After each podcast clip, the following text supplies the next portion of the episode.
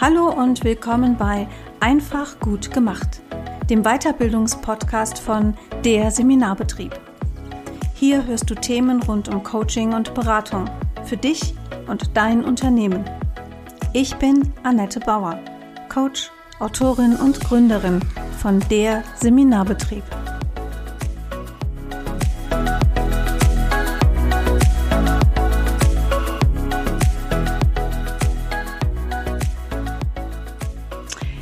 Herzlich willkommen zur nächsten Folge von Einfach gut gemacht, dem Weiterbildungspodcast. Liebe Hörerinnen und Hörer, heute gibt es hier eine echte Premiere. Ich habe nämlich den äh, Stefan Josef zu Gast und wir machen heute quasi zwei Podcasts in einem. Hallo Stefan, herzlich willkommen. Ja, hallo Annette, freue mich hier zu sein. und herzlich willkommen in meinem Podcast, dem ja. Podcast. Ja, ist großartig. Also das ist wirklich heute eine, ein ganz, ganz spannendes Interview. Und äh, wir haben eben gerade vereinbart, dass wir uns gegenseitig mal kurz vorstellen. Also ich stelle immer gerne meine Gäste am Anfang des Podcasts vor. Deinen Namen habe ich schon verraten. Stefan kommt aus Leverkusen und sein Unternehmen heißt Josef Beratung. Das finde ich als ehemalige Kirchenfrau natürlich auch einen ganz besonderen Namen. Und Stefan hat den Claim auf seiner Website stehen, Organisationsentwicklung mit System. Das sagt schon ein bisschen was darüber aus, was er beruflich macht.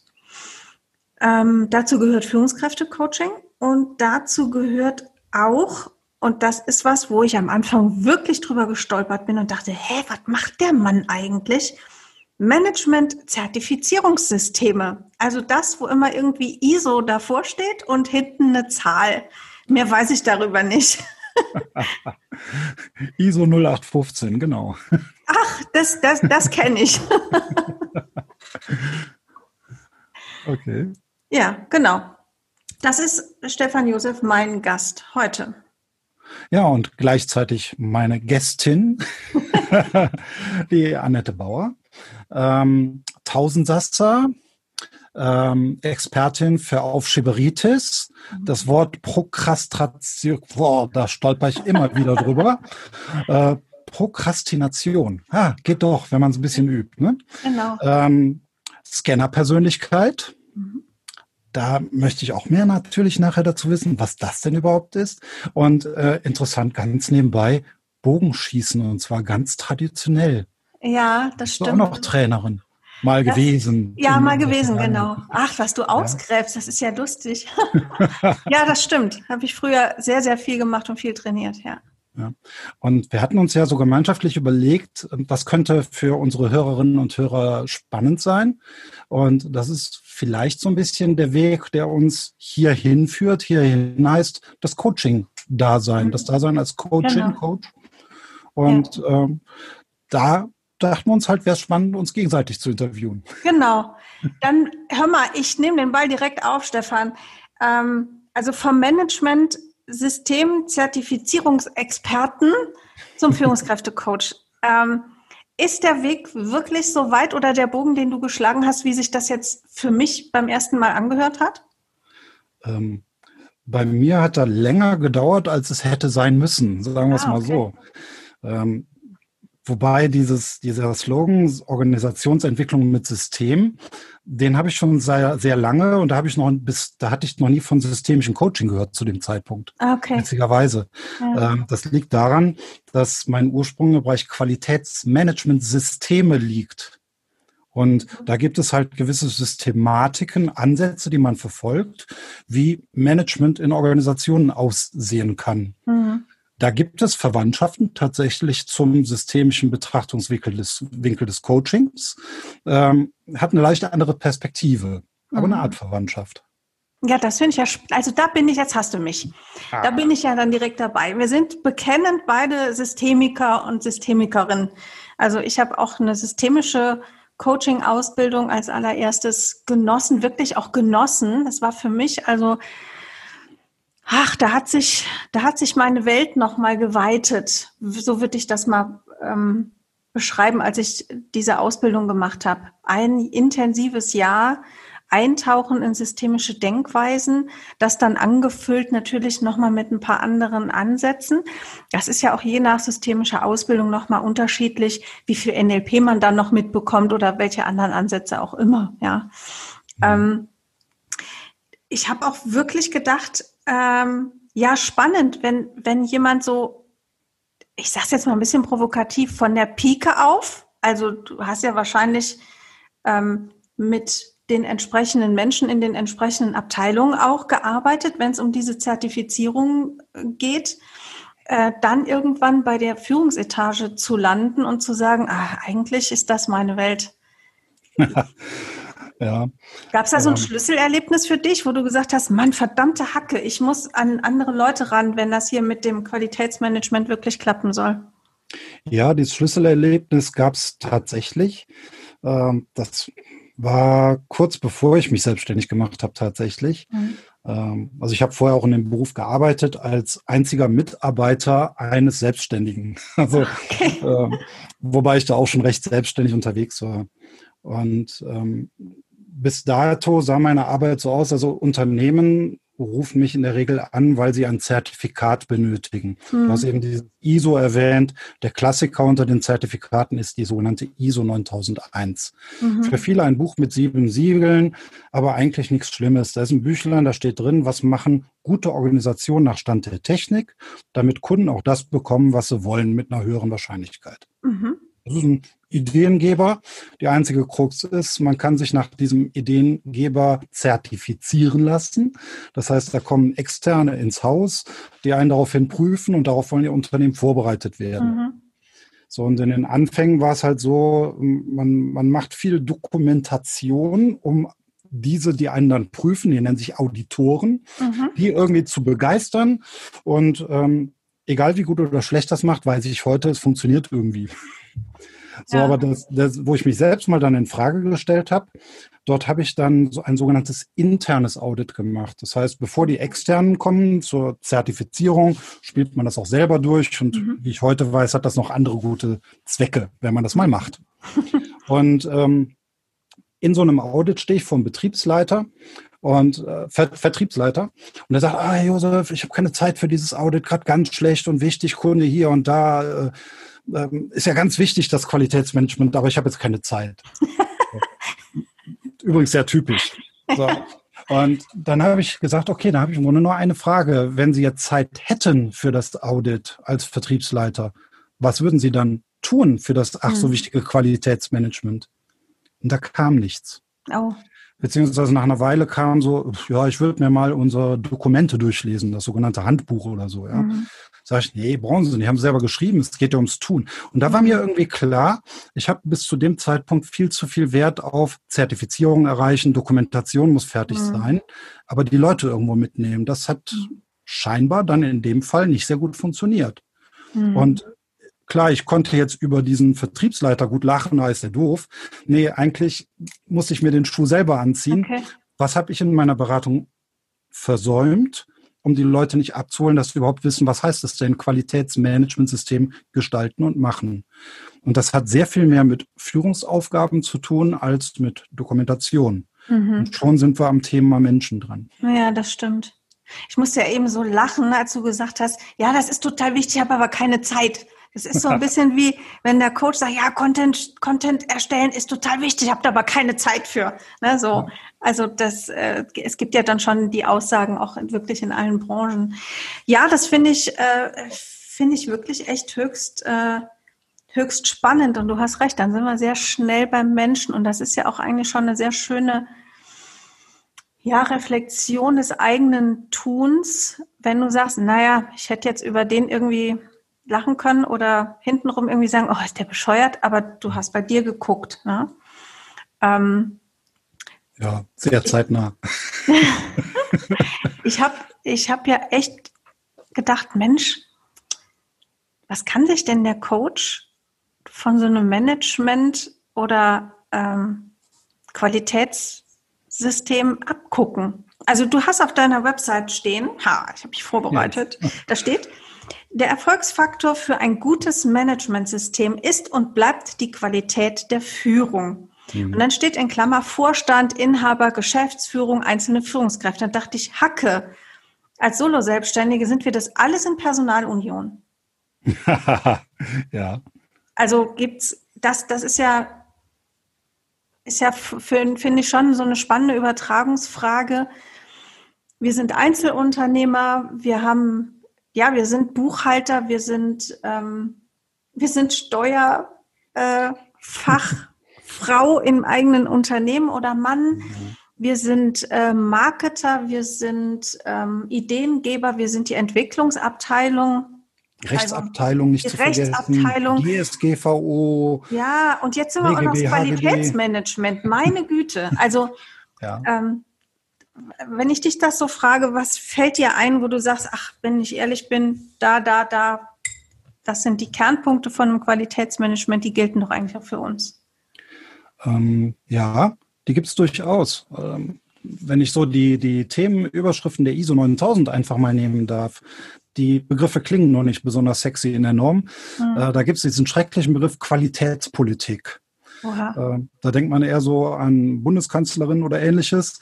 Ähm, jedoch ist es so die Vision oder besser ausgedrückt noch die Haltung einer Organisation zum Thema Qualität.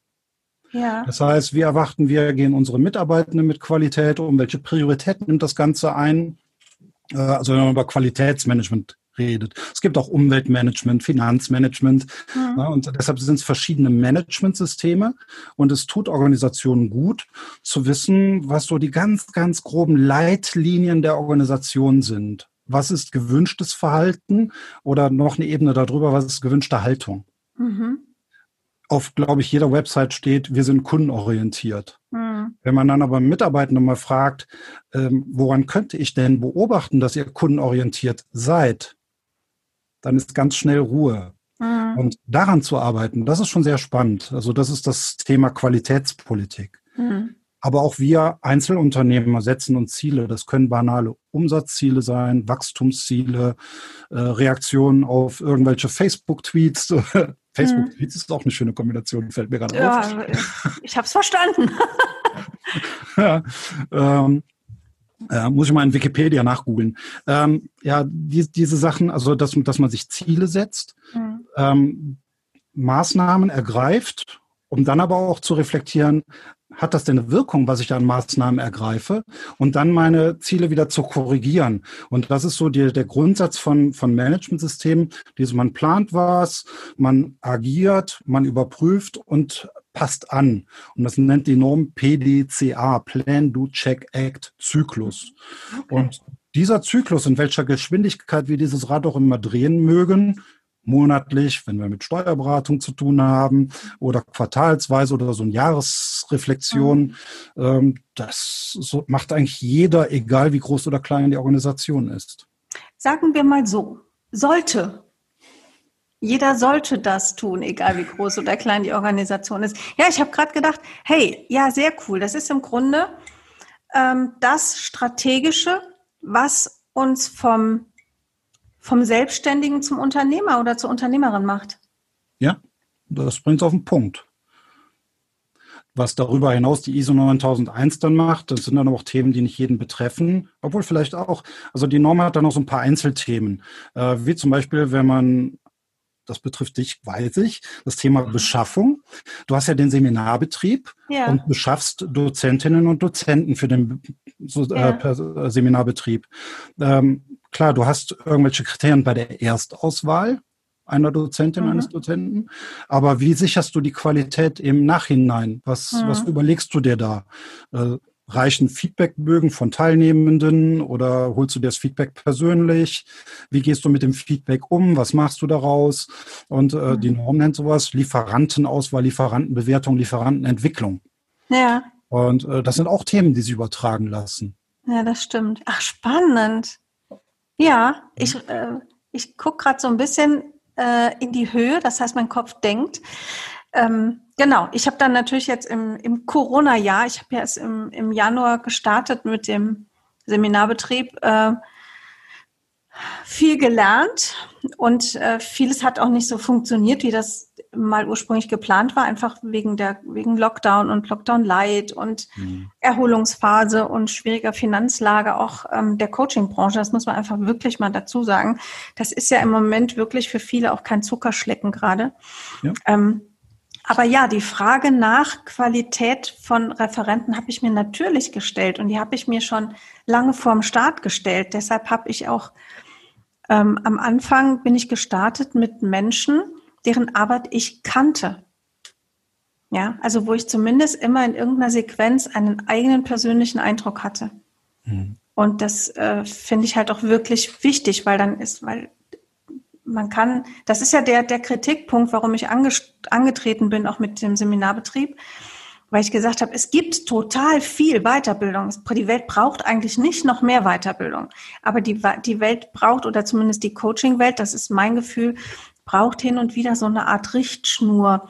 Was ist denn gut, was da draußen auf dem Markt ist? Und das betrifft ja aus meiner Perspektive jetzt die Weiterbildung, aber das betrifft ja auch das Coaching. Weil du kannst, ne, gib Coach ein. Hm. Ähm, erstmal da findest du alles, Du hast auch gerade einen sehr schönen Blogartikel nochmal dazu genau. geschrieben, ne? Was, ich muss was schmunzeln, ja. Ja, ähm, so die, die Begriffe, was ist eigentlich, äh, wer ist Berater und macht Coaching, wer ist Coach und macht vielleicht gar kein Coaching mehr? Und mhm. wer, wer, ne, du, du bist ja auch vieles. Du bist auch Berater von ja. deiner ursprünglichen beruflichen Qualifikation her. Du bist Mediator, also mhm. nochmal eine ganz andere Qualifikation ähm, wo ich mir vorstellen kann, dass die gerade in so einem Zertifizierungsprozess äh, eine wichtige Qualifikation ist. Ja. Ich wünsche mir manchmal, äh, dass, dass alle Menschen irgendwie die Chance hätten, diese Mediatorenausbildung zu machen, weil mhm. ähm, die ist so zielgerichtet, dauert auch so etwa ein Jahr, wenn man den mhm. nach den Kriterien des Verbands machen möchte. Und ähm, ja, ich will es nicht direkt vergleichen. Ich fand sie irgendwie ein Stück weit wertvoller, so als die systemische Coaching-Ausbildung, mhm. weil sie so schön zielgerichtet war und das auch sehr viel mit innerer Haltung zu tun hat und äh, die, diese Lösungsorientierung mhm. weg vom Problemdenken. Ich meine, das hat Coaching auch alles. Ja. Nur dann hast du da einen, einen sehr klaren Fünf-Schritte-Prozess, wie man sich dann als äh, allparteiliche Person mit den Konfliktparteien an einen Tisch setzt mhm. und die durch diese fünf Schritte durchführt. Und das ist so ein schönes Erleben auch nachher im Tun und Umsetzen. Mhm. Ähm, wenn dieses, diesen Touch, diese Denke mehr Leute hätten, gäbe sowas wie, wie Krieg und so, wäre dann obsolet und überflüssig, ja. Wow, das ist ja echt eine, eine Aussage. Ja, zumindest glaube ich äh, ganz, ganz, ganz viel mehr ähm, friedvollere Lösungen. Ja. Ne? Weil wir werden weiterhin ja auch Unterschiede haben, unterschiedliche Meinungen, unterschiedliche Haltungen, Denkweisen. Und da hilft ja nur eine, ein guter Diskurs. Keine Auseinandersetzung. Ich wollte gerade sagen Auseinandersetzung, aber was, was ich eigentlich meine, ist ein guter Diskurs. Ja, sehr spannend. Ähm, sehr spannend, Stefan. Also wir wissen jetzt schon mal, was sich, ähm, was sich der, der, der die Coach in der Rolle der Selbstständigen durchaus auch abgucken kann an so einem, an so einer ISO-Zertifizierung. Du hast ja auch in der Tat ein Buch geschrieben, ne? Ja, wobei ganz kurz, Thema. ganz kurz noch zu 9001. Also ich empfehle jetzt keinem Coach, diese Normen zu lesen und zu, zu, äh, zu, kaufen und zu lesen. A, kostet das Büchlein 120 Euro, 130 inzwischen. Ähm, und Nee, das ist ähm, auch in der Sprache geschrieben, die macht keinen Spaß. Ja. Davon profitieren die Beraterinnen und Berater, die die Sprache der Norm verstehen und hoffentlich in Sprache für Unternehmen übersetzen. So ja. ja, aber es, also das wäre doch mal eine Idee, Stefan, dies, diesen Denkansatz dieser ISO äh, zu übertragen. Ja, sowas gibt es. Also es gibt dann so Bücher, wie macht man QM im Krankenhaus, wie macht man mhm. QM in der Arztpraxis und so. Das sind solche Ansätze. Ähm, deshalb Stichwort Buch. Bücher zu dem Thema gibt's ohne Ende. Und ich wollte nicht ein weiteres, wie macht man Qualitätsmanagement Buch schreiben. Ach, sondern, im Coaching gibt's aber, glaube ich, noch nichts. sondern ich äh, hatte Lust, ein, ein Kritikbuch zu schreiben, weil ähm, es sind in Deutschland über 70.000 Unternehmen zertifiziert. Mhm. Und äh, die wenigsten davon haben ein wirklich gelebtes, wirklich gutes Qualitätsmanagementsystem. Okay. Ähm, zumindest nach meinem Verständnis. Da läuft eine ganze Menge schief. Und was alles schief läuft, das habe ich in meinem Buch. Das heißt Wieso ISO Untertitel über den Sinn und Unsinn bei Zertifizierung nach ISO 9001 und Co. Ähm, ein bisschen zusammengefasst. Ja. Ähm, es hat Spaß gemacht, sich den erlebten Frust von der Seele zu schreiben. Natürlich sind auch Verbesserungsvorschläge drin, was man anders machen kann, aber es ist jetzt keine eins zu eins Anleitung, wie baut man ein QM-System von der mhm. Pike auf. Davon gibt es genug Bücher da draußen mhm. am Markt. Ja, spannend. Ich bin sehr gespannt. Also ich, ich finde, es gibt schon ähm, auch am Coaching-Himmel da echte Lichtblicke. Wir sind ja auch über die Podcast-Folge mit der Anke Lambrecht zusammengekommen, ne? Mhm, unter das, anderem. Unter anderem, genau. Und ähm, die Anke, finde ich, steht so ein Stück weit schon dafür, weil die sehr auch auf, auf Strategie geht und sagt so, ohne Strategie ähm, brauchst du eigentlich nicht anfangen. Dann verzettelst du dich nur irgendwie. Und das finde ich ist, ähm, ist schon echt ein schönes erstes Qualitätsmerkmal. Ja. Weiterbildung ist für mich natürlich auch eins. Ja, definitiv. Also wenn man liest Coaching-Ausbildung vor 20 Jahren und seitdem nichts passiert, mhm. das ist schon ein bisschen bedenklich. Also ich habe mir den Luxus irgendwann gegönnt. Ich habe mich 2002 selbstständig gemacht und seitdem gesagt, äh, jedes Jahr gibt es ein Budget für Weiterbildung und das habe ich auch reichlich genutzt. Äh, das fing an mit einer Kommunikationstrainer-Ausbildung. Das war mehr so Schlagfertigkeit verkaufen. Ja ähm, interessant ist, wie die Techniken einem trotzdem als Coach nachher weiterhelfen können, mhm. das dann in eine positive Haltung zu übertragen. Ja, klar. Äh, und da waren noch ein paar Fehltritte an Ausbildung dabei. Da war viel Richtung IT, Softwareentwicklung auf einmal. Da bin ich wieder völlig von weg. Mhm. Äh, wieder hin zu menschlichen Themen. Da war mal so ein Ausflug Richtung Umweltmanagement, wo ich gemerkt habe, langweilig, nur Gesetzesauflagen erfüllen. Mhm.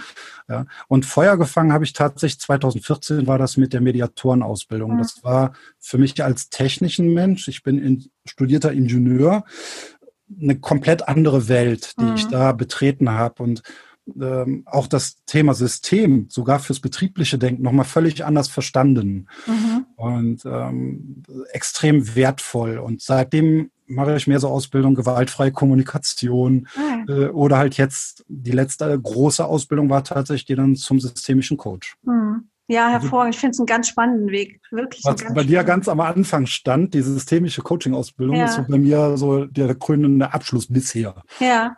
Kommt ja noch mehr. Ja, äh, das schätze ich bei dir auf jeden Fall, weil das klingt schon aus deinem Lebenslauf so ein bisschen auch die, die, die Lust an der Weiterbildung und am Lernen raus. Definitiv. Da haben wir eine große Gemeinsamkeit, denke ich. Ja, ja.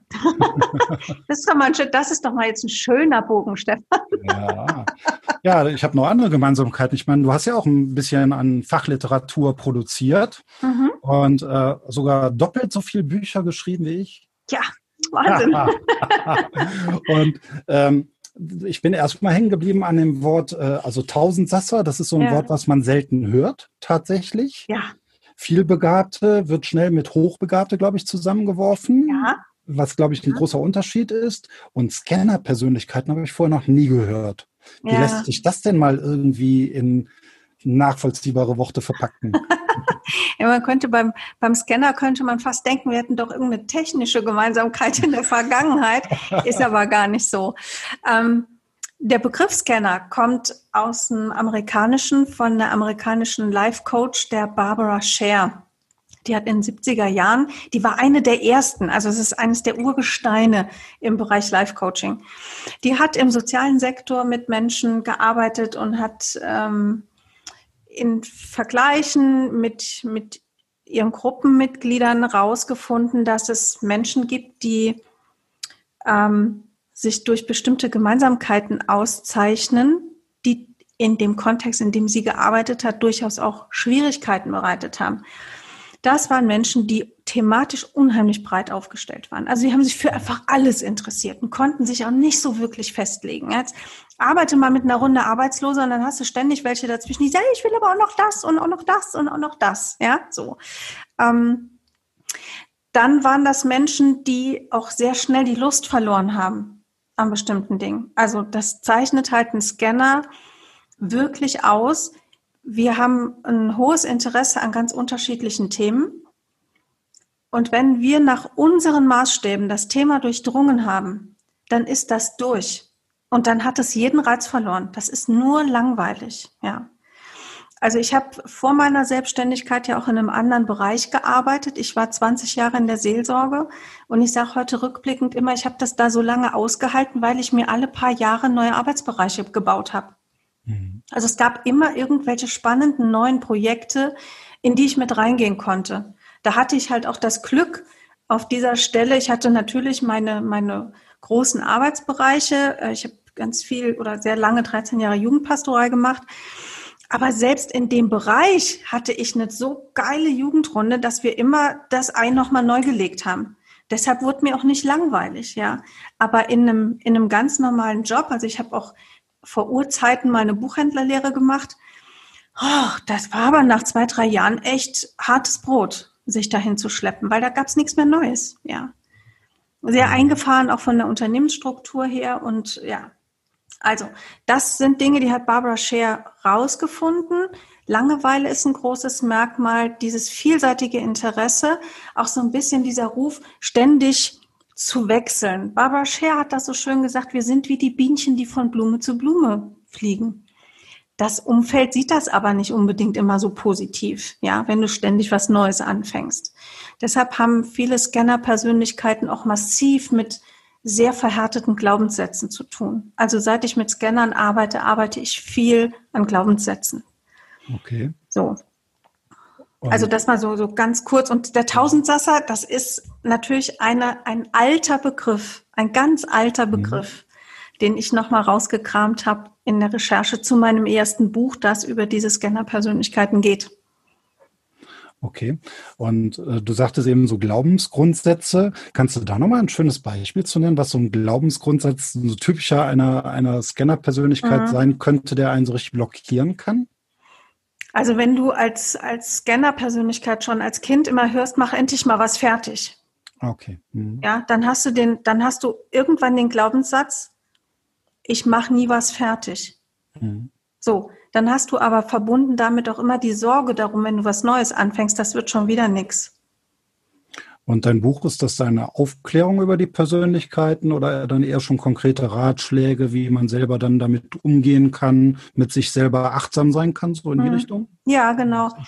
Ähm, also es braucht in dem Bedarf wirklich noch sehr, sehr viel Aufklärung. Es gab, bevor mein Buch rausgekommen ist, in Deutschland zwei Veröffentlichungen zu dem Thema die wirklich sich damit beschäftigten. Wenn ich ja. überlege, was ich alles angefangen habe und nicht zu Ende gebracht habe, äh, bin ich jetzt gerade dabei, dein Buch anzuklicken und zu bestellen. Ja, kein Problem, kann ich dir auch schicken. Ich habe noch drei stehen. Machen wir einen Büchertausch. ähm, ähm, ja, das Buch, also das Buch will wirklich aufklären. Das Buch will eine Möglichkeit bieten, dass Scanner-Persönlichkeiten sich selber verstehen, es will gleichzeitig auch ein, ein Medium sein, damit Menschen, die zum Beispiel mit Scannern leben oder arbeiten, die wiederum verstehen. Hm. Da ich können ja auch Stärken drinstehen. Also das sind ja jetzt nicht ja. nur Schwachpunkte. Also man, ne, das ist im Gegenteil. Äh, wenn ich genau weiß, wen ich worauf ansetzen kann, äh, können ja Scanner wahnsinnig gute Projektinitiatorinnen und ja. Initiatoren sein. Zum Beispiel. Ja. Fällt mir jetzt das sind, das sind so dankbare Projektarbeiter. Ja. Weil sie halt, sie haben die Fähigkeit, sich immer neu einzulassen, wo du vielleicht den ein oder anderen Mitarbeiter in wirklich auch drängen musst, zu sagen, ah, ich brauche, aber sie haben die Qualifikation und bitte kommen Sie doch in das Team und das ist ja nur für sechs Monate, ne? Und der oder die Mitarbeiterin möchte aber vielleicht gerade gar keine Veränderung. Der Scanner liebt das, ja. Mhm. Und wenn man das aber auch nicht versteht, also häufig haben Scanner in, in Festanstellungen das Problem, dass sie A von ihrem, von ihrem Dauerjob in Endlosschleife einfach genervt sind, weil es langweilig wird. Und dass auf der anderen Seite, wenn sie sich in sogenannten fachfremden Gebieten einbringen wollen, ihnen unterstellt wird, sie haben die Qualifikation nicht. Dass die die aber in viel kürzerer Zeit erwerben können. Ja, und jetzt auch gar nicht so, ich sage das jetzt ein bisschen böse, fachidiotenmäßig bis in, in die tiefste Tiefe des Themas, was man vielleicht für das Projekt gar nicht braucht.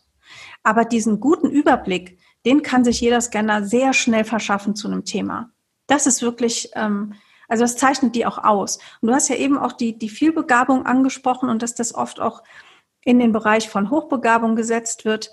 Ich sage immer ganz klar, Scannerpersönlichkeiten sind erstmal ganz normale Leute. Mhm. Und dann gibt es auch unter denen, wie in allen anderen Gesellschaftsbereichen und in allen anderen Persönlichkeitsgruppen, natürlich Menschen mit einer besonderen Begabung. Also mit, man sagt heute mit einer moderaten Hochbegabung, mit einer Hochbegabung oder einer Höchstbegabung. Ja, also es hat sich auch im, im Hochbegabungsspektrum da noch mal einiges getan in den letzten Jahren. Und meine Erfahrung ist, dass, ähm, also ich habe zumindest viele im Coaching gehabt, dass es unter den Scanner-Persönlichkeiten viele Leute gibt, die zumindest eine moderate Hochbegabung haben. Sprich, wir sprechen dann von mehr als dem Durchschnitt bis circa 130 bis 145 IQ-Leistung, die aber in der Regel nicht ausgetestet wird. Ja, weil du rennst ja jetzt nicht ach, ich, ich kann aber irgendwie viele Sachen, gehe ich mal zum IQ-Test. Macht ja keiner. Und es kann in der Tat sogar sein, dass dein IQ-Test gar nicht so einen hohen Wert auswirft, dass du vielleicht bei 115, 120 bist, weil der IQ-Testwert ist ja auch immer ein zusammengefasster Wert. Also da werden ganz, ganz viele ähm, Randbereiche nochmal mit abgetestet. Das ist wirklich auch, das ist so ein bisschen wahrscheinlich wie, wie ISO-Beratung. ja, der IQ-Test ja, IQ-Test ist ja auch nur so, so eine Stichprobe an Fragen zu Themengebieten, die auch variieren können. Und ähm, das ist wie, wer wird Millionär gucken? Habe ich mich mit dem Thema beschäftigt, kenne ich die Antwort. Also manchmal kommt mir das ein bisschen so vor. Ja, es gibt ja verschiedene mhm. standardisierte ja. Verfahren bei den, bei den Testungen. Und im Prinzip leisten die schon genau das, was sie sollen, nämlich dass sie die Bereiche abtesten können, in denen man per Testverfahren auch eine Hochbegabung benennen kann. Es mhm. gibt aber Bereiche, da kannst du es nicht. Also wenn jemand eine, eine außerordentliche intuitive Begabung hat, da rechne ich jetzt mal drunter ähm, eine hohe, hohe Empathiefähigkeit. Äh, es gibt Leute, die kommen in den Raum und die, die erspüren sofort, was in diesem Raum unter den Menschen passiert. Mhm. Ja. Es gibt Menschen, die haben eine ganz hohe Wahrnehmung hin auf Gefühle. Das ist für einen Coach natürlich äh, eine ganz hohe, ganz hohes Gut, wenn, wenn er das kann. Aber wie willst du das denn in einem Testverfahren messen? Mhm. Und es gibt auch da ein Spektrum der Begabung, ja. Und da kommt so ein bisschen auch der Vielbegabungsbegriff dann rein. Den erkläre ich jetzt auch noch kurz, dann haben wir das auch abgehakt. ähm, ich erkläre es immer so: Vielbegabt bin ich, wenn ich in mehr als einem Bereich eine höhere Begabung habe als der Durchschnitt der Menschen. Mhm. Ja. Und dann zählen wir dazu bis zu neun unterschiedliche Bereiche. Ich sag mal Lebensbereiche, Bereiche des Menschseins. Und ganze drei davon können per Testverfahren abgefragt werden. Okay. Und dann kriegst du ein Gefühl dafür, wie schwierig das auch ist, ähm, zu sagen, okay, du bist vielbegabt, du bist irgendwie Scanner mit einer moderaten Hochbegabung oder wie auch immer. Ich glaube, es geht auch im letzten gar nicht darum, dass man da irgendwie so ein Siegel hat, ähm, sondern dass man lernt, sich selber zu verstehen, warum ticke ich, wie ich ticke, warum denke ich, wie ich denke, warum fühle ich oft so, so negativ, so, also so scheinbar negativ, ja, weil Scanner trauen sich oft nichts zu. Mhm. Ja. ja, klingt nachvollziehbar. Schön. Also ähm, Hast du da ein besonderes Verständnis für aus eigener Erfahrung und kannst dieses halt dann auch wunderbar auf deine Coaches mit übertragen? Wobei wir mit den Landkarten der Persönlichkeiten und Wahrnehmungen sehr vorsichtig sein dürfen. Auf jeden Fall. Aber ich, ähm, ich glaube schon, dass es ähm, in so einem speziellen Gebiet, also wenn du dich so, so aufstellst, gut ist, wenn du, wenn du eigene Erfahrungen mit dem Thema hast. Mhm. Und die habe ich, weil ich bin äh, 100 Prozent mit jeder Faser Scanner-Persönlichkeit und viel begabt. Mhm. Also ich kenne das, dass ähm, ich oft von Themen abgelenkt bin. Also weil ich es einfach so spannend finde. Ja, ich, ich denke, oh toll, da musst du unbedingt mal was zu lesen und unbedingt mal was zu machen. Und ich hatte auch wirklich ich habe eine Weile, dachte ich so, ich, hey Annette, das kann doch jetzt auch nicht unbedingt das beste Businessmodell sein, wenn ich 150 verschiedene Themen als Seminare anbiete. Einfach weil ich es kann, ja. Ähm, also so ein bisschen, es fällt dann manchmal schwer, den Fokus auch zu halten und, und an was dran zu bleiben. Von daher habe ich mir mit Seminarbetrieb natürlich einen riesen Gefallen getan. Ja, da kann ich in ganz viele Themenbereiche auch reinschnuppern, um mir ein Überblick zu verschaffen, wer ist denn da gerade am Puls der Zeit, wer ist da gut, wer, wer ist methodisch und didaktisch gut. Ja, das. Das hat so mit dem Seminarbetrieb ja nur wirklich das aberwitzige Pech, dass der Starttermin wunderbar mit Corona kollidierte. Ne? Ja, ja, das kann man so sagen. Ich kenne durchaus einige, die es so ging, denen es so ging. Also einige hat sich grad, einer hat sich gerade selbstständig gemacht im Januar in der Eventbranche. Also Oh ja, das ist ja noch besser als ich. also schlimmer geht's immer. Ja. Ähm, wobei, äh, ich meine, die, die Akademien, mit denen ich zusammenarbeite, die haben im Moment auch eigentlich eine Absage nach der anderen. Morgen findet mal ein Auditorenworkshop dann per Zoom statt. Hurra, mhm. Freue ich mich. Vier Teilnehmende. Ja. Ist auch dann ein bisschen mau, ne? Immerhin, ich freue mich trotzdem, dass es stattfindet.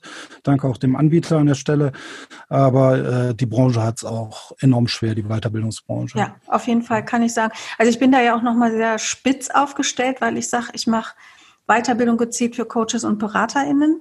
Mhm. Ähm, ja, aber auch da, das ist einfach, ne, ich habe es ja vorhin schon gesagt, die Branche leidet halt einfach auch wie ja. jede andere Branche im Moment unter der wirtschaftlichen Situation. Ist ja auch nachvollziehbar. Wenn die meisten Kunden musst, von mir lassen keinen rein im Moment. Also die sagen einfach, ja. Äh, was nicht zwingend notwendig ist, äh, findet im Moment einfach nicht statt. Ja. Das kann man nachvollziehen. Äh, aber ich hatte in diesem Jahr auch mehr Zeit, als mir lieb war. Gut, mhm. dann bin ich doch irgendwie auch so ein bisschen, äh, mache viele Sachen. Ich wollte jetzt nicht viel begabt sagen, äh, baut man halt eine Online-Akademie auf. Ne? Aber ähm, mhm. das ist mir zwar gelungen, aber selbst das wird ja im Moment nicht gebucht, ja. weil die Prioritäten der Organisation ganz, ganz woanders liegen. Und das ist ja auch leider richtig so aus Sicht der Organisation. Mhm. Äh, die können halt jetzt nicht äh, viel Geld in die Themen investieren. Ja, das stimmt. Da geht es ums Überleben teilweise. Ja, genau. Da haben wir wieder eine Gemeinsamkeit. Also zumindest so. im Moment. So, und wir, die, die ja beraten, sind dann auch erstmal nicht A-Priorität, sondern eher so bei den Buchstaben kurz vor X angesiedelt. Ja. Äh, da habe ich mit meinen Zertifizierungen, da das jährliche Zertifizierungen sind, ISO 9001 insofern Glück, dass der Kunde mich ein, zweimal im Jahr quasi braucht. Mhm. Ja, einige zumindest. Äh, aber viel mehr hatte ich in diesem Jahr auch nicht zu tun. Also. Mhm. Ja, und ich merke halt, ähm, also wir haben in der Coaching-Branche, in der Trainer- und Seminarbranche natürlich im Moment noch ein zusätzliches Phänomen. Viele versuchen, ihr Business von Präsenz auf Online umzustellen. Da gibt es auch viele, denen ist das sehr gut gelungen. Und der Markt ist sehr satt mit kostenlosen Sachen oder ähm, Angeboten, die im, im Vergleich des Inhalts, was geboten wird, des Zeitumfangs und des relativen Preises natürlich auch ein Stück weit den Markt kaputt machen. Ja. ja. Also das, äh, das muss man einfach auch mal sehen. Da wird sich, glaube ich, im nächsten Dreiviertel bis Jahr noch mal einiges zurechtruckeln in unserer Branche.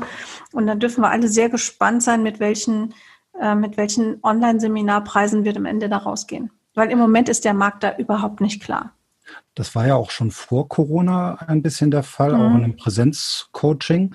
Es gibt so eine Studie aus Marburg aus dem Jahr 2018. Da waren 9000 Coaches mhm. Äh, involviert und von denen haben acht Prozent der Coaches angegeben, dass sie vom Coaching alleine leben können. Ja, das haben, dieses Phänomen haben wir aber wirklich auch schon seit, also, also schon seit Jahren, ja, nicht erst seit 18, das ist schon vorher so, mhm. dass ähm, viele haben ja auch Doppelqualifikationen. Also wer heute Coach ja, ist, der ist ja. oft auch noch Berater oder ist auch noch Trainer. Genau, du sagst es, wie wir. Mhm. Ja, wir sind zwei sehr gute Beispiele für Werdegänge von Menschen, die heute als Coach draußen in der Businesswelt stehen. Man hat ja, ja eine Vorgeschichte. Ja. Da gibt es auch noch die, ich habe das ja in der Coaching-Ausbildung jetzt noch äh, sehr dicht in Erinnerung. Also wir waren 20 Personen knapp in der Ausbildung und ich glaube, maximal fünf von uns machen jetzt wirklich Coaching mhm. als Coaches am Markt. Viele nehmen das so ein bisschen mit ins Unternehmen, nutzen das so ein bisschen. Ja. So und einige versuchen sich und bieten sich dann für 80 Euro die Stunde oder 60 Euro die Stunde an. Ja. Und ja. das ist Art zu billig. Die trauen sich nicht mehr. Die sagen, ich muss ja immer klein anfangen, Aufträge kriegen. Ich kann das alles nachvollziehen. Nur von 60 Euro die Stunde kann man als Coach nicht leben. Keine Chance. Nee, das ist richtig. Wenn man zu Ende rechnet, das, das passt vorne und hinten nicht. Ja. Ja, das ist auch ist ein spannendes Thema, dass wir, da könnte man eine eigene Podcast-Folge zu machen.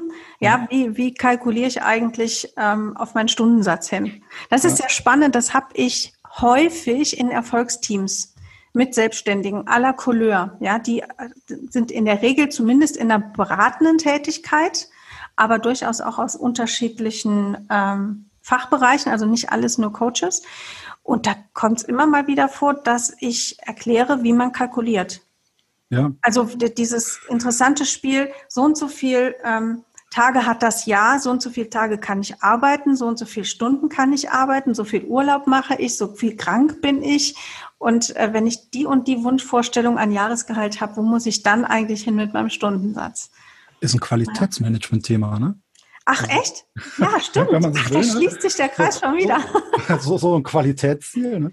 Ja. Und äh, das ist auch in, in Organisationen der Fall. Ähm, man muss nicht denken, dass jedes Unternehmen weiß, was zum Beispiel 20 Produkte am Markt hat, mit welchen Produkten es überhaupt Geld verdient. Also es gibt das Unternehmen. Hätte ich jetzt aber gedacht. Ja, man denkt so vieles, ja. Okay. Man denkt auch, die suchen ihre Lieferanten nach Qualitätskriterien aus. und man denkt, die wissen, was die messen. Und wenn man dann genau hinschaut, ist da vieles auf Hörensagen und Verdacht und haben wir immer so gemacht. Mhm. Und deshalb gibt es da durchaus doch einige Parallelen, was Organisationen, äh, ja, ich will jetzt nicht so sagen falsch machen, weil die verdienen ja Geld, also so viel machen sie nicht falsch, mhm. aber wo sie wirklich Sachen herschenken und die notwendige Verbesserung verlieren. Mhm. Weil eins ist klar, Personalkosten werden mit der Zeit steigen, je nachdem, was man macht. Ich denke an Gießereien, Galvaniken, also Oberflächenbeschichter. Da steigen Energie- und Entsorgungskosten. Das mhm. heißt, irgendwo muss man effizienter und immer wieder besser werden. Und dieser kontinuierliche Verbesserungsprozess ist eigentlich das Kernelement von Managementsystemen. Mhm. Und auch wir müssen überlegen, wo können wir uns ständig hinterfragen und verbessern. Und das kann auch sowas in Preisfindung sein. Oder mache ich online, bleibe ich offline. Wenn ich ja. online gehe, in welcher Qualität, in welchen Medien, wie bewerbe ich das und so weiter. Welche Ziele setze ich mir da wieder? Und da gibt es schon viele Parallelen zum Qualitätsmanagement. Ja, das, also da, da hake ich auch direkt wieder ein, weil ich denke, gerade so der Gedanke, schau dir mal deine Produkte an und verschaff dir mal vom letzten Jahr oder vom letzten halben Jahr eine Übersicht, mit welchem Produkt hast du welchen Umsatz erzielt. Ja. Und welcher Aufwand stand dahinter. Genau. Und dann, ja, im Moment sagen alle, ja, aber online verdienst du viel mehr. Ja, das kommt so ein bisschen drauf an. Wenn online läuft, verdienst du damit mehr. Dafür musst du aber auch mal rauskriegen, liegt mir das überhaupt? Ja, es gibt, es gibt Leute, ähm, die sind halt nicht fürs Online-Seminar gemacht. Genauso wie es Teilnehmer gibt, die sind nicht fürs Online-Seminar gemacht. Ja. Also das ähm, sehr spannend. Ich hatte letzte Woche ein Gespräch mit einem Kollegen, der sagte, boah, da wurde dann online was moderiert. Also ganz ehrlich, der Moderator, der hat schon so oft Präsenzveranstaltungen moderiert. Der war großartig. Aber in diesem Online-Ding, das war eine Katastrophe. So, also man kann nicht einfach sagen, dann mache ich das halt jetzt online. Ja, ich muss testen, liegt mir das Medium, kann ich das übertragen, kann ich meine Prozesse, meine Tools, meine Techniken irgendwie anpassen mm, und kann ich auch online genauso die Verbindung aufbauen, wie ich das offline kann, weil das ist ja nicht das Gleiche. Das werden wir jetzt äh, hoffentlich nicht, aber sehr wahrscheinlich doch an unseren Schulen herausfinden. Das stimmt. Wenn es dann nochmal zu einem härteren Lockdown kommt und auch äh, Schülerinnen und Schüler zu Hause bleiben müssen. Mhm. Ich glaube nicht, dass viele der Lehrenden äh, vorbereitet sind. Den Unterricht ist es dann ja. Ja. Weil Unterricht ja vielleicht noch einfacher ist als Coaching, weiß ich nicht. Äh, aber dann mit 30 Kids, die vielleicht nicht unbedingt lernwillig sind, mhm. da online was Gescheites zustande zu bringen, ich glaube, da werden auch viele mit überfordert sein. Ja, das stimmt. Wenn, wenn man jetzt aus dem Teamcoaching kommt und dann schön mit Aufstellungsarbeit äh, interagiert hat, da fallen ja auch ganze Tools einfach erstmal weg. Es kommen neue Tools hinzu. Machen wir mal einen Slack-Chat und ein Brainstorming in Slack. Das ist etwas, das kann man in Präsenztraining nicht mal so eben mhm. in der Geschwindigkeit machen. Ja, ähm, es ist halt anders. Und wie du schon sagst, es muss passen. Mhm. Ja. ja, spannend. Ja, da wird sich echt einiges tun. Und wie wir gemerkt haben, dein Thema der Qualität ist einfach dann auch wirklich an vielen Ecken und Enden auch für uns Coaches einfach ein wichtiges Thema. Ja, man denkt immer, dass, ach, das ist so, das sind dann große Unternehmen, aber ist es eigentlich gar nicht. Wenn wir über Unternehmertum nachdenken, und ich sage so, so gerne auch statt Unternehmer tun, Unternehmer tun. Denn wir tun, wir müssen was tun, um Unternehmer zu sein. Ja? Wir müssen erstmal, ich finde, ich, ist, hat das viel von Haltung Und dann kommen aber auch wirklich die ganz konkreten Tätigkeiten dazu. Und das sind halt oft nicht die, die geliebten Tätigkeiten und es sind ja auch oft nicht die erlernten Tätigkeiten. Also du gehst ja auch in Unternehmen rein und sagst den Leuten so, und das und das und das ist wichtig, damit das funktioniert mit dem Qualitätsmanagement. Ja. Das ist witzig. So bin ich früher reingegangen. Ähm, heute berate ich eher coaching-orientiert. Also ich würde mhm. mich so eine Art Coach-Berater nennen, nur ja. das versteht keiner. Also deshalb heißt, steht ja. bei mir auf der Visitenkarte immer noch irgendwie äh, Business Coach oder, oder Berater oder sowas. Mhm. Ähm, also habe ich früher tatsächlich eher gesagt, ja, dann macht doch mal dies und probiert das. Würde ich heute erfragen, erstmal, was habt ihr überhaupt schon probiert? Sowieso.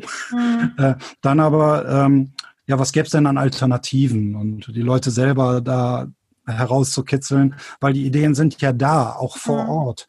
Nur in Unternehmen ist es so, wenn ich höre, immer wieder zeigen Studien, 70 Prozent der Mitarbeitenden machen Dienst nach Vorschrift. Mhm. Heißt ja, für mich zumindest im Umkehrschluss, deren Ideen waren irgendwann nicht mehr gefragt. Ja, oder deren also glaub, Engagement, wie auch immer, ne? Mhm. Ja, also ich kann mir also es gibt natürlich immer solche und solche, aber ich glaube, die meisten Menschen, und ich sage jetzt mal irgendeine Zahl, über 80 Prozent, sind am ersten Arbeitstag mal hochmotiviert irgendwo hingekommen und wollten wirklich anpacken, was verändern, bewegen und tun und all ihre Leistung erbringen können. Und der erste Demotivator ist ja schon am ersten Arbeitstag, ach, bremst dich erstmal, du wirst schon sehen, wie der Hase läuft. So, der alteingesessene Vorarbeiter, der den Azubi erstmal einschüchtert. Ja. ja. da fängt ja Demotivation schon an. Und ich erlebe in, in Organisationen sehr viel demotivierende Elemente. Und warum Führungskräfte-Coaching? Weil da ist der Hebel, die es verändern könnten. Mhm. Ich war mal bei so, so, einer Veranstaltung hier in Köln. Ähm, da saßen alle so Geschäftsführer an einem Tisch und alle meckerten über ihre Mitarbeiter, wie dumm die sind, wie blöd die sind. Und einer sagte, meine Mitarbeiter, die geben morgens an der Stempeluhr ihr Gehirn ab. Und dann habe ich so, dann habe ich so in den Raum reingeworfen mein Gott, wie konnten Sie als Führungskräfte da zulassen? Mhm. Da wurde ich von denen ausgeschlossen. Ja, glaube ich. Glaub das war nicht ich. gern gehört, diese Frage. Ja. Aber genau das ist es doch irgendwo. Und ähm, ich denke, Menschen wollen Leistung zeigen und Führungskräfte sind ganz gut beraten zu überlegen, was kann man tun, um Demotivatoren zu vermeiden. Mhm. Und wie kann man die Bedürfnisse von den Mitarbeitenden erkennen, ohne jetzt immer nur Zugeständnisse zu machen? Ich meine, man geht nicht auf Arbeit, weil da ein Wunschkonzert ist. Es mhm. gibt ja ein organisatorisches Ziel irgendwo. Das darf man nicht aus den Augen verlieren.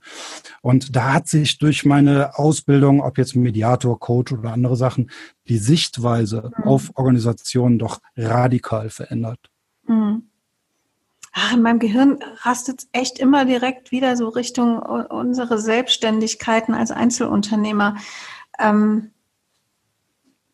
es wäre echt wünschenswert, es gäbe, es gäbe regelmäßig auch solche Möglichkeiten, ich sag mal so, begleitet die eigene Revision des, der, der Einzelunternehmung vorzunehmen. Ein Selbstaudit. ja, nee, und ich glaube, dass es, dass es zum Beispiel gar nicht zwingend das Selbstaudit sein sollte, weil wir haben wir haben immer ähm, die Scheuklappen auf. Wir sind immer ein Stück weit betriebsblind, ja.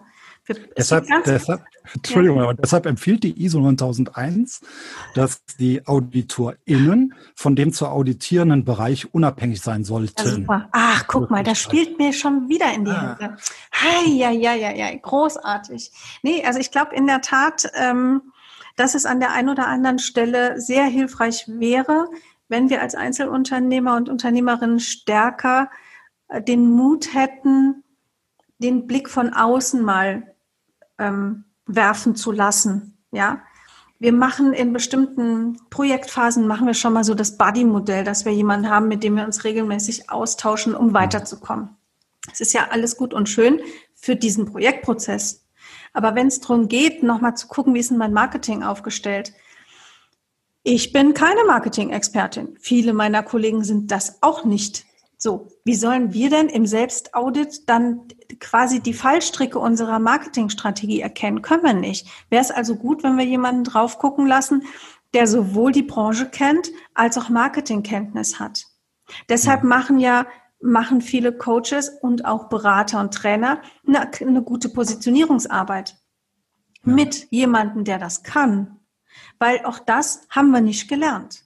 Ja. Das ist richtig, ja. Und ich komme da so ein bisschen auch ähm, nochmal auf mein, mein zweites Thema, das Aufschiebeverhalten. Hm, ich habe ja persönlich die Theorie entwickelt, dass hinter ganz vielen klassischen Aufschiebethemen äh, ein emotionales oder ein Blockadethema steckt. Und wir schieben ja auch als Solo-Unternehmer, schieben wir ja Sachen weg. Wir schieben Dinge ja auf. Steuern, weil, ja. Ja, am, genau, am liebsten die Steuererklärung, ähm, aber auch noch ganz andere Sachen, nämlich zum Beispiel eine Marketingstrategie zu entwickeln und nicht einfach nur wild drauf loszuposten bei Instagram. Mhm. Ja, oder Positionierung ist da auch ein super Beispiel. Ja. Es gibt Leute, die schieben das auf, sich dem Thema zu stellen und die bleiben dann immer der Wald- und Wiesencoach oder sind Coach für Veränderung. Also ich muss da, ich bin da immer ein bisschen vorsichtig mit dem, mit dem Wort, weil A will ich niemanden auf den Schlips treten, damit ich meine das wirklich nicht böse, liebe Hörerinnen und Hörer. Und ich habe in der Tat eine, eine sehr gute Kollegin, die, die hat das wirklich als, als Unternehmensname und es funktioniert. ist ja, ja, dann wieder strategisch. Ja, das ist dann schon wieder strategisch, genau. Also, aber ich glaube, es ist klar, worauf ich hinaus will. Ja, es gibt Themen, da glaube ich, schieben wir unternehmerisch auf, weil wir auch ehrlich gesagt so ein bisschen Schiss davor haben, uns damit zu befassen, weil wir gar nicht wissen, wie wir es machen sollen. Finde ich in deinem Buch hilfreiche Anregungen. In meinem Aufschiebebuch. Selbst an, in deinem Aufschiebebuch. Auf die lange Bank heißt das ja. Genau. Ähm, auch bei, bei dem zweiten Buch auf die lange Bank geht es darum, dass man erstmal grundsätzlich versteht, was ist das denn? Was mhm. ist denn Aufschiebeverhalten oder Prokrastination? Und es wird sehr häufig ähm, Prokrastination verwendet, wenn es um so ähm, Strukturgeschichten geht. Also Leute, die sich nicht organisieren können, die sich viel ablenken lassen. Das ist so dieses klassische, also in der Fachsprache heißt das akademisches Aufschieben. Hm. Akademische Prokrastination da geht's dann auch wieder so ähnlich wie bei, bei Begabungsformen um eine Klarheit der Begriffe. Das ist einfach total wichtig, um zu verstehen, was mache ich eigentlich. Es gibt ja auch ein ganz alltägliches Aufschieben, das ist total normal. Also jeder von uns schiebt doch mal Sachen auf. Dann, da, da gibt es ja diese Schutzengel der Aufschieberer. Das ist ja dann irgendwie Zeitdruck, also irgendwie Termin naht. Äh, oder ja. der zweite Schutzengel ist dann das schlechte Gewissen, was ja. einem aber gleichzeitig wieder Druck macht. Genau. Das funktioniert aber nur unter bestimmten Voraussetzungen. Denn wer wirklich eine Arbeitsstörung als Grundlage seines dann in der Regel akademischen Aufschiebeverhaltens hat. Das heißt, das sind Menschen, die haben nicht gelernt, sich zu organisieren. Ja, können das einfach nicht. Die wissen genau, was hinten rauskommen muss. Aber mit welchem Plan, mit welcher Struktur komme ich dahin? Ende Gelände. Ich bin gerade ganz froh, dass du meinen Schreibtisch nicht siehst.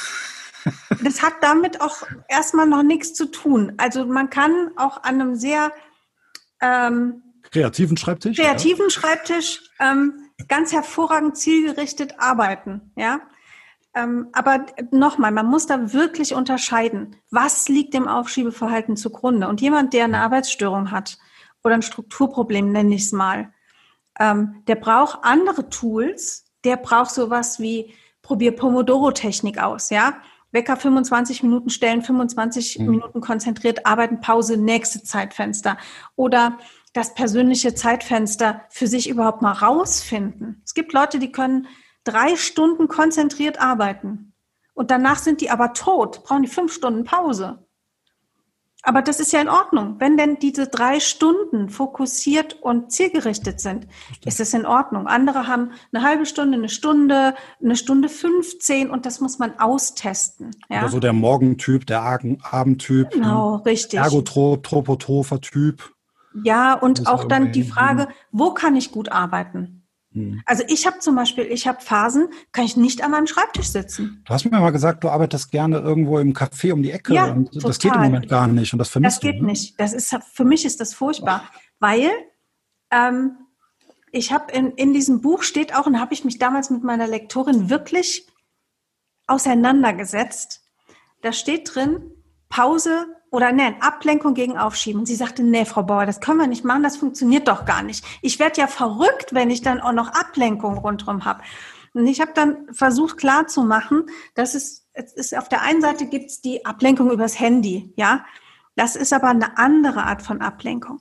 Es gibt Menschen, und da zähle ich dazu, wenn die im Außen Aktivität haben, hilft das, im Innen zu fokussieren. Das heißt, wenn ich im Café sitze und ich habe einen moderaten Geräuschpegel und ich habe dieses, ach, das ist für mich, das ist toll, wenn ich da jetzt von erzähle, dann, dann denke ich so, ah, hoffentlich geht's bald wieder. Dieses Klappern im Hintergrund und dieses, dieses Gemurmel an den anderen Tischen, das ist für mich wie ein kreatives Grundrauschen. Da habe ich meine, da habe ich meine Bücher geschrieben. Das kann ja neurolinguistisch positiv programmiert sein. Richtig. Ja, so gesehen. So. Ne? Andere brauchen die totale Stille. Ja. Ich muss gerade dann denken, äh, wenn wir Fußball gucken, als die Stadien noch voll waren, sagte meine Frau mal, Mensch, das Publikum, wenn die so jubeln oder so, das muss die Fußballer doch verrückt machen. Da könnte ich auch nicht spielen. Also bezogen auf den ersten FC Köln, ja. halt meine Mannschaft. Ne? Ähm, aber ähm, ich sage, nee, mal das Publikum, das feuert die an, das tut ja. den Guten, brauchen das. Ne? Genau. Ne? Und da sieht man, wie unterschiedlich die Wahrnehmung von Jubel bei einem Fußballspiel sein kann. Ja, genau. Und wie, wie unterschiedlich dann auch so die Typen sind. Es gibt ja. bestimmt auch Fußballer, die sagen, oh, ein bisschen weniger Pyro hier wäre auch nicht schlecht, dann könnte ich mich mehr konzentrieren. Ja. So, was, was mir wichtig ist, halt wirklich immer zu gucken, so was ist die Ursache von einem aufschiebenden Verhalten? Und gibt es da so klassische Tools für? Ja, da gibt's in meinem Buch in der Tat auch ein paar Tipps. Mein Schwerpunkt liegt aber da zu sagen, okay, und wenn du alles versuchst und nichts funktioniert, dann komm, denn dann steckt was anderes dahinter. Okay. Und das, glaube ich, ist auch beim mhm. unternehmerischen Aufschieben halt sehr häufig so, dass da innere Blockaden, Glaubenssätze zu, zum, zu meinem Unternehmen, warum, warum kalkuliere ich Preise nicht neu? Weil ich da vielleicht ein Geldthema habe und ein Glaubenssatz, der mit Geld zusammenhängt, der über Generationen vielleicht in meiner Familie geprägt ist. Und wenn so viel ich kann ich nicht nehmen für eine Stunde. Das war mir bei mir ein ganz schlimmer Glaubens. Also was heißt, da, ah. da steht kein wirklicher Satz hinter, aber ich habe mich über all die Jahre viel zu billig mhm. verkauft. Ähm, irgendwie, es gab so diese 1000 Euro Grenze an Tagessatz, da mhm. kam ich gedanklich nicht, nicht drüber. Da, da, da, bremst einen ja irgendetwas. Ne? Ja, klar. Ja. ja, und das sind halt diese Glaubensidentitäten, die wir annehmen. Ja, mhm. und daraus können massive Blockaden entstehen und da können ganz starke emotionale Verhaftungen auch mit verbunden sein. Und das ist halt der Punkt, wo, wo ich dann gerne ansetze und wo mir das auch wahnsinnig viel Spaß macht, da die Zwiebel auseinanderzunehmen und zu gucken, was ist denn eigentlich das Thema. Ja. Um den roten Faden von eben nochmal aufzugreifen, ähm, wo, was können jetzt wo du sagtest, ja, das Selbstaudit, bei Selbstständigen mhm. ist es mhm. nicht, weil wir ja schmoren an dem eigenen Saft. Also die externe Unterstützung, da muss ich gerade an, an mich denken. Ich habe, bevor ich meine Coaching-Ausbildung gemacht habe, selber ein, ein Coaching mal gebucht, mhm. einem sehr guten Coach. Ähm, und der hat mir in sehr, sehr kurzer Zeit sehr, sehr schnell klar gemacht, ähm, dass ich auf die Art und Weise überfordert bin, was ich so nie wahrgenommen hatte. Mhm. Und äh, das hat zu einer gravierenden Änderung bei mir geführt. Ich mache jetzt einmal die Woche bei mir einen Heimtag, also einen mhm. Bürotag nenne ich ihn bei mir. Der kann mal Montag, Dienstag, Mittwoch, Donnerstag, Freitag sein. Mir ist egal, wann der ist. Auf jeden Fall einmal die Woche, wo ich für Kunden ja. nicht buchbar bin. Ja, cool. Und da mache ich jetzt all die Sachen, die ich sonst immer am Wochenende oder abends gemacht habe und dann natürlich mit der Familie entsprechend äh, in Konflikt kam. Mhm. Und da hätte ich ja theoretisch irgendwie auch selber drauf kommen können. Wenn man merkt, ich arbeite abends, ich arbeite am Wochenende. Nee, manchmal ist es gut, wenn da einem jemand extern, gut, er hat es mich sagen lassen, ja, aber er hat mich dahin geleitet, dass ich sagen mhm. konnte, ich bin einfach auf die Art und Weise überfordert. Und wenn ich ja. so weitermache, äh, winkt irgendwann ein Herzkasperl oder sonst irgendwas oder eine, eine große Konflikte und das will man ja alles nicht. Ja, und wenn wir sagen, also wenn wir uns, wenn wir beide uns jetzt einig sind, Self-Audit ist es nicht. Ja. Dann sind wir natürlich an dem Punkt, wo wir sagen, okay, wie weit nimmt Coach oder Berater zum Beispiel Supervision in Anspruch? Zu wenig ja. wahrscheinlich. Zu wenig, viel zu wenig. Ja. Bin ich also mal wenn ich, kritisch, ja. Wenn ich, wenn ich mir angucke, ähm, wie viel gute Supervisionsangebote es auch für Coaches gibt und wie wenig die in Anspruch genommen werden, da können sich einem die Nackenhaare stellen. So, ja. dann kriege ich aber auch eine Tendenz mit, ähm, dass viele in der Coaching-Branche sagen, okay, ich mache, ich suche mir so eine Gruppe für kollegiale Beratung. Also die, das Erfolgsteam-Angebot, was ich mache, also dieses neunmonatige Gruppenprogramm, ähm, das hat viele Anteile von kollegialer Beratung, von Supervision, von Coaching. Da kommen auch die Themen auf den Tisch, ja. Und solche Instrumente braucht es, weil wir würden zum Beispiel äh, nicht auf die Idee kommen, irgendeine komplizierte Steuerfachfrage uns selbst zu beantworten. Da fragen wir in der Regel unseren Steuerberater. Ich habe mir heute den Corona-Soforthilfe-Fragebogen angeschaut und ganz schnell wieder eingeklappt. Ja, dafür hast du einen Steuerberater oder Steuerberaterin. Ja, also so die, diese, diese Geschichten und da halt einfach dann auch, ich glaube, ähm, zum Qualitätsmanagement von uns Coaches als Unternehmer und Unternehmerinnen gehört, in einer guten Selbstreflexion. Und da ist, da sind, können wir dann das Selbstaudit machen, zu gucken, welche Bereiche gibt es in meinem Unternehmen und wo würde es mir regelmäßig gut tun, wenn da jemand mit drauf guckt? Ja. Ja, also diese, die Außenperspektive, denn wir wissen als Coaches alle, dass Selbst- und Fremdwahrnehmung ähm, nicht unbedingt immer deckungsgleich sind. Ja. Aber für uns selber das, das genauso anzunehmen, dann natürlich kann von Zeit zu Zeit helfen, auch mal zu sagen, okay, da merke ich, an dem Thema komme ich nicht weiter. Da hole ich mir jetzt ein Coaching. Oder ich hole mir eine Beratung, eine Fachberatung zu irgendwas. Und es kann dann natürlich unternehmerisch klug auch sein, dass wir irgendwann an den Punkt kommen zu sagen, okay, in meinem jährlichen Audit habe ich festgestellt, dieser Bereich kommt nicht voran, den muss ich jetzt delegieren. Da brauche ich vielleicht jemand extern. Da muss ich vielleicht ähm, jemanden beauftragen, der das für mich macht, damit es da weitergeht. Mhm. Ja. Also ich glaube, ich komme gerade so ein bisschen auf die Idee, du triggerst da in mir was an, ähm, zu meinem Schulungsbudget noch ein Supervisionsbudget aufzustocken. In der Tat, ja, warum nicht? Ja. Das ist schon eine gute Geschichte. Ja, wobei, es gibt ja auch da die, die Aus, da sind wir beim Thema den richtigen Lieferanten finden. ähm, also bei der, bei der kollegialen Beratung hat man sehr viel Input, wenn man es in der Gruppe macht. Das ist mhm. super, kann auch sehr hilfreich sein. Da kann es natürlich sein, dass die Expertise zu einem Thema dann fehlt, wie Marketing oder äh, so oder sowas. Ähm, gleichzeitig erlebe ich leider am Markt so unendlich viele Blender. Mhm, ja. Und da die richtigen herauszufinden, ich glaube, das ist auch so eine gewisse Scheu, zumindest geht es mir so, da äh, schnell Vertrauen zu fassen. Warum habe ich den einen Coach damals gebucht? Weil das mein Trainer der Mediatorenausbildung war und ich von dem mehr als begeistert war und wusste, der macht es einfach gut. Mhm. So zu jemand Wildfremdes gehen wäre für mich mit meinem Typus eine wahnsinnige Barriere gewesen. Ja, ich glaube, dass es auch in der Tat der schwierigste Weg ist, egal ob du jetzt eher introvertiert oder extrovertiert bist. Also eher gut mhm. auf neue fremde Menschen zugehen kannst, erst recht, wenn du von deren Expertise noch was haben willst. Ähm, wir reden ja im Coaching auch häufig vom Empfehlungsmarketing. Und ich glaube, dass das auch ein Qualitätsmerkmal ist. Also ja. wenn, wenn wir empfohlen werden oder wenn wir Menschen empfohlen bekommen, dann können wir schon mal mit einer 50 Prozent ähm, Wahrscheinlichkeit davon ausgehen, dass derjenige was kann. Ja, mhm. weil sonst ist der, der empfiehlt, auch ein Scharlatan. So, jetzt gehen wir aber mal von aus, wir fragen keinen, mit dem wir schon eine schlechte Erfahrung gemacht haben nach einer Empfehlung, sondern wir fragen Menschen, deren Vertrauen, also die, die unser Vertrauen genießen aufgrund von persönlichem Kontakt, weil wir die in der Arbeit schon erlebt haben, wie auch immer. Dann fragen wir, hör mal, ich ähm, ich will jetzt meine Buchhaltung rausgeben.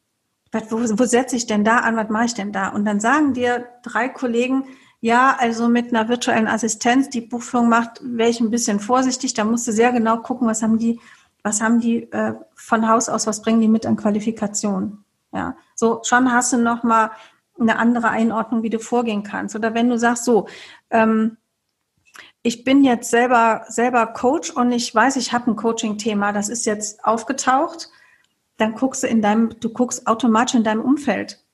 Und du guckst bei den Kolleginnen oder Kollegen, wo du sagst, okay, wie sind die thematisch aufgestellt? Wie sind die von der, vom Coaching-Ansatz her aufgestellt?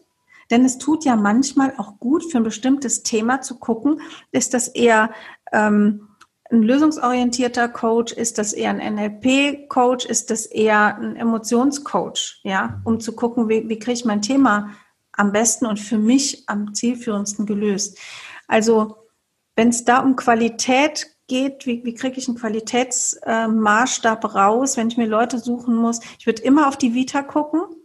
Also was steht auf der Website? Und manchmal, es gibt, das gab, es gab mal eine Website, das war so toll, da hat jemand gesagt, guckt euch mal die Website an. Die ist 29 und hat schon 20 Jahre Berufserfahrung. So, das ist jetzt ein ganz, ganz schlimmes Negativbeispiel. Aber manchmal kann man über einen guten Blick auf die Vita schon auch denken, ah, da ist zumindest irgendwie die entsprechende Fachexpertise aus, aus ähm, Ausbildung, Weiterbildung gegeben.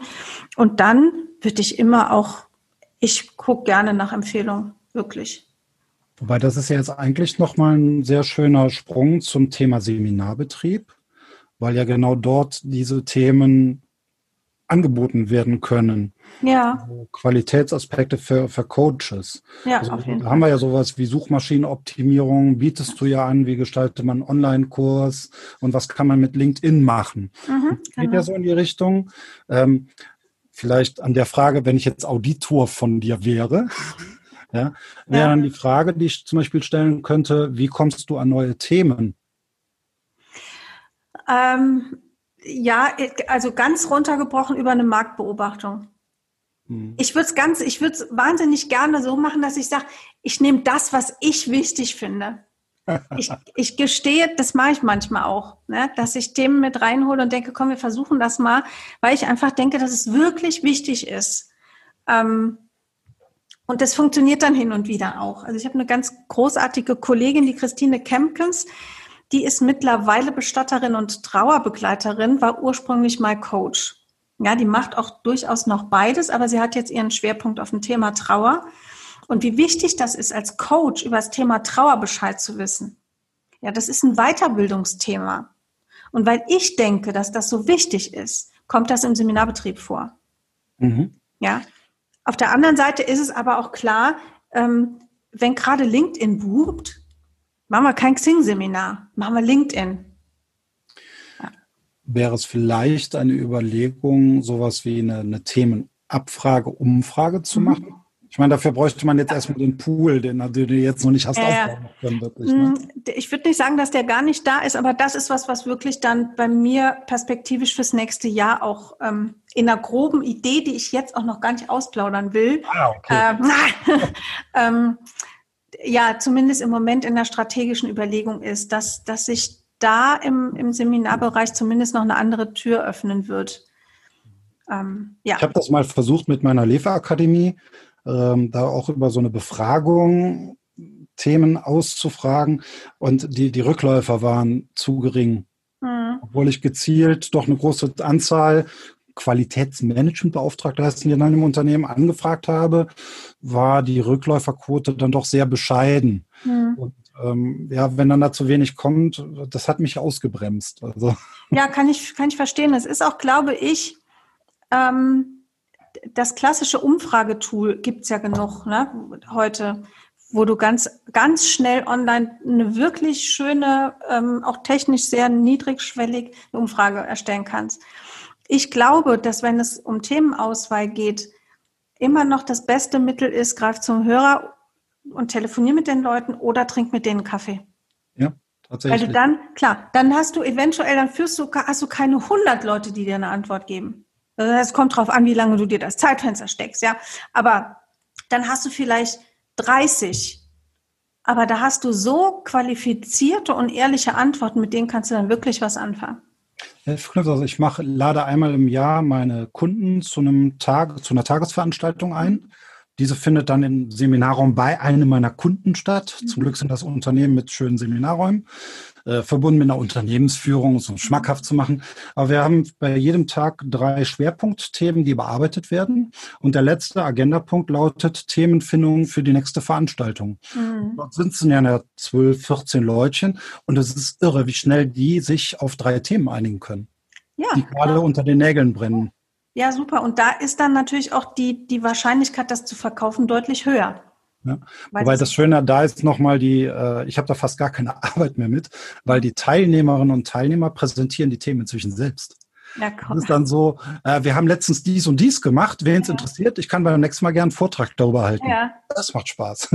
Ja, das glaube ich. Echt cool. Ach, Stefan, ich gucke mal so ein bisschen auf die, auf die Uhr und denke, ups, jetzt sind wir schon, wir sind ja schon über die Stunde. Meine Güte, das wird, glaube ich, bis jetzt meine längste Podcast-Folge. Aber eigentlich sind es ja auch zwei in einem. Ne? Genau. Schreit nach Teil zwei irgendwann. Ja, bestimmt, wird es geben. ähm, also ich habe in meinem Podcast immer am Ende äh, drei Fragen an die äh, Gäste. Schieß die würde ich dir gerne stellen. Also die erste Frage ist, ähm, da mein Podcast einfach gut gemacht ja ein Weiterbildungspodcast ist, was war deine letzte Weiterbildung? Oder die, ist gerade, keine Ahnung, ob du vielleicht. Ja, do, doch, ähm, also jetzt anschließend an die Coaching, gut, die große war die Coaching-Ausbildung jetzt, die ja. ich tatsächlich erst im Frühjahr diesen Jahres äh, zu Ende gebracht habe.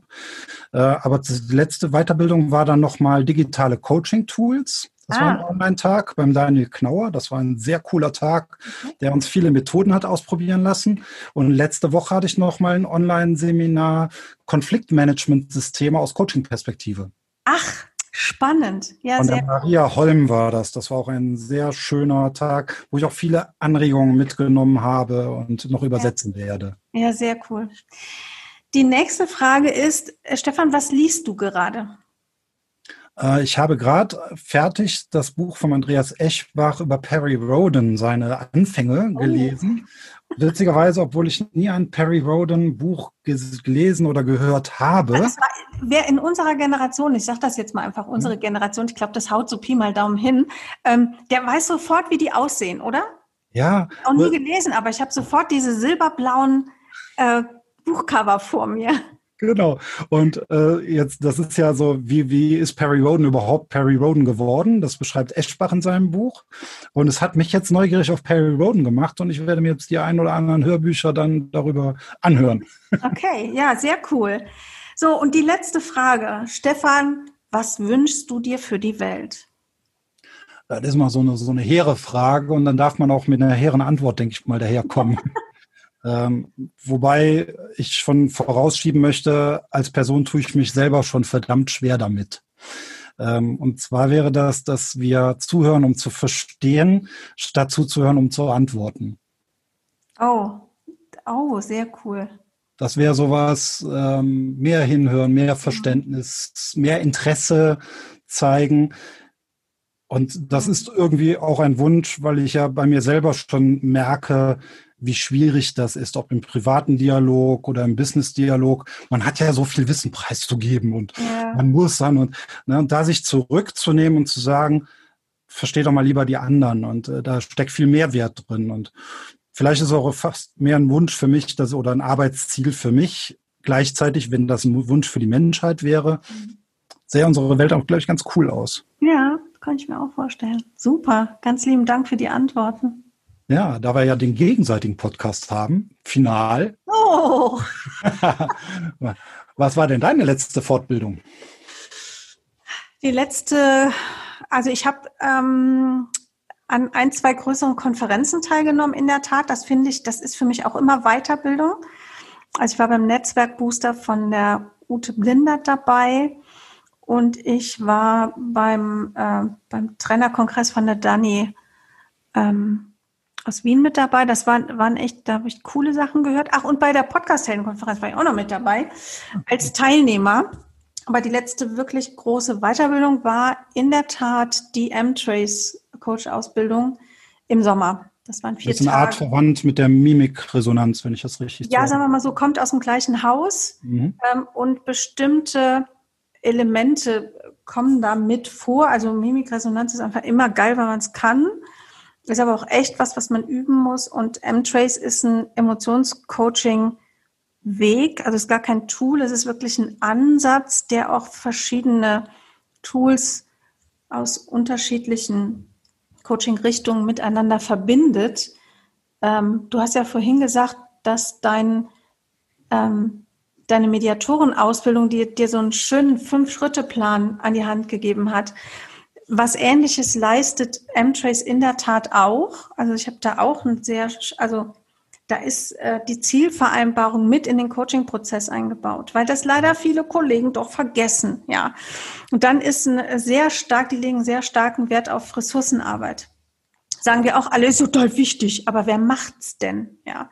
Und es ist dort wirklich eingebaut. Die Wunderfrage, Steve DeShazer ist eingebaut. Also es ist wirklich, ich bin ein großer Fan. Ich mache es wahnsinnig gerne und ich liebe Emotionscoaching. Und das war in der Tat meine letzte Ausbildung. Wo hast du die gemacht, wenn ich fragen darf? Die habe ich gemacht beim EMCO-Institut in Siegburg. EMCO in Siegburg? Das ja. ist ja auch um die Ecke. Das ist in der Tat um die Ecke und die beiden Inhaberinnen Silvana Perwan und Lea Röcken-Quaider sind auch ganz tolle Ausbilderinnen. Also für unsere Hörerinnen und Hörer, also die Annette wohnt in Köln, ich in Leverkusen. Genau. Sick, wie man in Köln sagt, andere Rheinseite, aber Viertelstunde Autofahrt irgendwie auseinander. Ja, genau. Eigentlich sitzen wir auf Kaffeenähe, ne? wenn, wenn Corona das wieder zulässt. Sehr gerne. Ja, was war so dein letztes, ich sag mal ganz bewusst, nicht Fachbuch, Oh, das habe ich jetzt am Wochenende angefangen, bin ich also gerade dran und ich lese in der Tat den neuen Seetaler. Robert Seetaler, ähm, wie heißt das Buch? Der letzte Satz. Es geht um Gustav Mahler. Ein, also ich liebe Robert Seetaler. Ähm, ich habe das Feld von ihm habe ich verschlungen und den Trafikanten auch. Und jetzt dieses ganz neue Bändchen ist ah, das ist einfach, das ist sprachliches Eintauchen und dann auch noch so eine Persönlichkeit wie den Komponisten und Dirigenten Gustav Mahler von der anderen Seite kennenzulernen, ist einfach schön. Okay. Und die letzte Frage kannst du ja denken. Dein Wunsch für die Welt, der Donald Trump ist weg, was bleibt dann noch? also mein Wunsch für die Welt ähm, ist, dass wir weniger wertend unterwegs sind. Also ich komme ja auch so ein bisschen aus der Achtsamkeitslehre und einer meiner, ich sag, nenne das immer so, einer meiner großen Lehrmeister ist äh, Thich Nhat An. Ähm, ja, im ganz, im ganz ursprünglichen Sinne des Buddhismus und der Achtsamkeitslehre würde ich mir wünschen, dass wir weniger mit unseren Schubladen, mit unseren Bewertungen unterwegs sind und ähm, stärker versuchen, so in die neutrale Haltung zu kommen. Das wird, wird, glaube ich, atmosphärisch viel verändern. Das ist ein Thema, das habe ich auch vor meiner ganzen Coaching-Ausbildung und Mediatoren-Ausbildung kennengelernt, aber im Bereich äh, Körpersprache Sammy Molcho durfte ich mhm. mal noch sehen. Er ist ja inzwischen leider verstorben. Und der hat auch so diesen Spruch gesagt, der ist bei mir auch wie so ein Mantra drin.